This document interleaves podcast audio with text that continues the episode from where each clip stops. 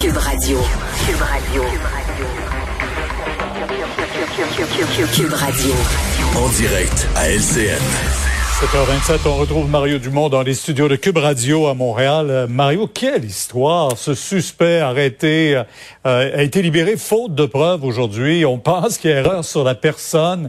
Il s'agit de Mamadi Farah Kamara. On n'a pas vu ça souvent, là. Non, euh, ça soulève beaucoup de questions. Là, on est dans le, brouillard complet sur la suite des choses. Je suppose que là, on cherche un autre suspect parce que il y a vraiment eu, selon toute vraisemblance, il y a eu agression sur un policier et est hospitalisé. Donc, donc quelqu'un a fait ça. Euh, bon, on s'est trompé de suspect, sauf que là, le, pauvre monsieur a passé quelques jours euh, totalement injustifié en prison, attend des jumeaux, sa conjointe enceinte, étudiant à, haut niveau à l'école polytechnique de laboratoire.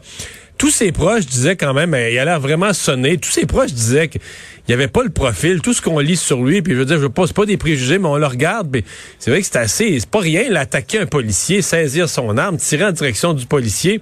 Ça paraissait vraiment renversant, là, compte tenu de son profil, de son passé, de l'absence de tout dossier criminel à son dossier. Mais bon, là, on va voir, il y aura une suite des choses. Beaucoup, beaucoup, beaucoup d'explications à donner de la part de la police. Bon, est-ce qu'il y aura poursuite, dédommagement là, pour ce qu'il a vécu dans la dernière semaine? Et là, on va, on va aussi s'intéresser. Si un autre malfaiteur s'est attaqué à un policier, on veut quand même qu'il soit arrêté et savoir c'est qui. Mais bon, euh, disons, pour ce soir, euh, pour ce monsieur, pour sa famille, disons, au moins, justice a peut-être été rendue là, avec la, cette bande vidéo oh, qui est apparue ce matin. Vie quand même. Oh oui, c'est tout un coup, là. C'est tout un coup, mais au moins, on peut dire ce soir, il couchera pas en prison. Puis la bande vidéo enfin révélée aura peut-être évité de, de, de plus de dommages. Oui, on, aura son avocat qui sera avec nous à 18h10. On tentera de comprendre d'abord toute cette histoire-là aussi.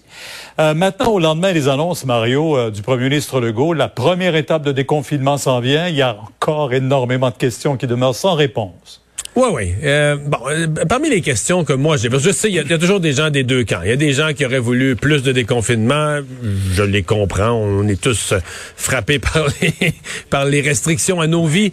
Euh, il y a d'autres. Il y a quand même plusieurs experts aujourd'hui. Puis j'insiste, plusieurs experts qui sont venus dire, oh, on prend un risque. Il y a encore beaucoup de cas. On voit à Saint-Jean-sur-Richelieu, il y a encore des éclosions ici et là. Donc, on est quand même dans un univers euh, fragile.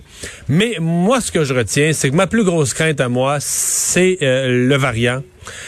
Et, je trouve qu'au Québec, contrairement à l'Ontario, l'Alberta, on s'est pas beaucoup équipé pour tester le variant. Il y a quelques minutes ici sur les ondes de Cube Radio, euh, le ministre de la Santé, Christian Dubé, m'a dit euh, des nouvelles peut-être un petit peu plus rassurantes. Il parle de 11 ou 11 millions, je pense, un montant important, euh, qui serait investi immédiatement pour améliorer notre capacité de laboratoire, notre capacité de tester le variant. Ça s'améliorerait d'ici quelques semaines. Parce que moi, ma crainte, c'est que le variant, il soit déjà hypocritement installé dans la communauté, qui circule, qu'on se le passe là. Euh, et comme on le teste très peu, on s'en rend pas compte. Puis quand on va, on va s'en rendre compte, comme l'ont vécu des pays d'Europe, on va s'en rendre compte parce qu'il va nous taper d'en face. Puis le nombre de cas va partir à remonter. Donc euh, ça pour moi, c'est moi c'est ça ma grosse inquiétude. Et évidemment la campagne de vaccination parce que il me semble que la reprise des activités normales serait plus rassurante si on savait qu'en parallèle, les personnes les plus vulnérables, entre autres les résidents des, des résidences de personnes âgées, commençaient à être vaccinées, mais là, ça vaccine pas. Il n'y a pas de vaccin. On a très peu de prélèvements encore, quand même 25 000, c'est très peu comparativement ailleurs. Non, Et on a des tests rapides qu'on laisse sur les tablettes encore une fois. Pendant que le président, Biden, pendant que le président Biden, lui, va à fond de train sur les tests rapides. Donc, euh, tests rapides, tests rapides, tests du variant, nombre de tests par jour, la stratégie de dépistage du gouvernement. Le traçage et tout. Il y a du travail à faire. C'est le cœur. Ben, on aura aussi le ministre tantôt, on lui posera ces questions-là. Maintenant, le Globe and Mail, il va pas de main morte avec la gestion de Justin Trudeau de la pandémie, mais euh, M. Trudeau demeure quand même très populaire dans les sondages. Ouais, la une du Globe and Mail, on la voit, là, qui frappe à bras raccourcis en disant que même ce qui a été annoncé hier, la capacité éventuellement au Canada de produire des vaccins, ce n'est qu'une distraction pour cacher à quel point c'est un gâchis, la, la, stratégie d'acquisition de vaccins du Canada, qu'on n'a pas de vaccins. Mais effectivement, euh, ça semble, tous ces problèmes sur les, frontières, sur les vaccins, semblent bien peu atteindre M. Trudeau, qui est dans une popularité euh, impensable, plus fort qu'on l'a vu depuis longtemps. Sondage hier, qui a pas fait la nouvelle, sondage léger là, euh, avec la presse canadienne. Très en avance. En fait, euh, je sais pas, dans l'entourage des O'Toole, on doit s'arracher les cheveux. C'est pire que tout ce qu'on a vu à l'époque euh, d'Andrew Scheer. Euh, certains associent ça au chèque très généreux qu'a donné M. Trudeau, sa popularité personnelle, la difficulté pour les conservateurs à passer leur message. Mais ce qu'on sait, c'est que si des élections avaient lieu avec des chiffres comme ceux-là, ce serait désastre pour les conservateurs et Justin Trudeau réélu très fortement majoritaire. Merci Mario. Demain à 10h sur LCN. Au revoir. Au revoir. Vincent, on se laisse sur une nouvelle quand même intéressante. On n'a pas eu le temps de la traiter durant l'émission, mais bon, on se souvient de l'incendie à Notre-Dame de Paris. On avait couvert ça en direct ici à Cube. Là, on cherche de la pierre.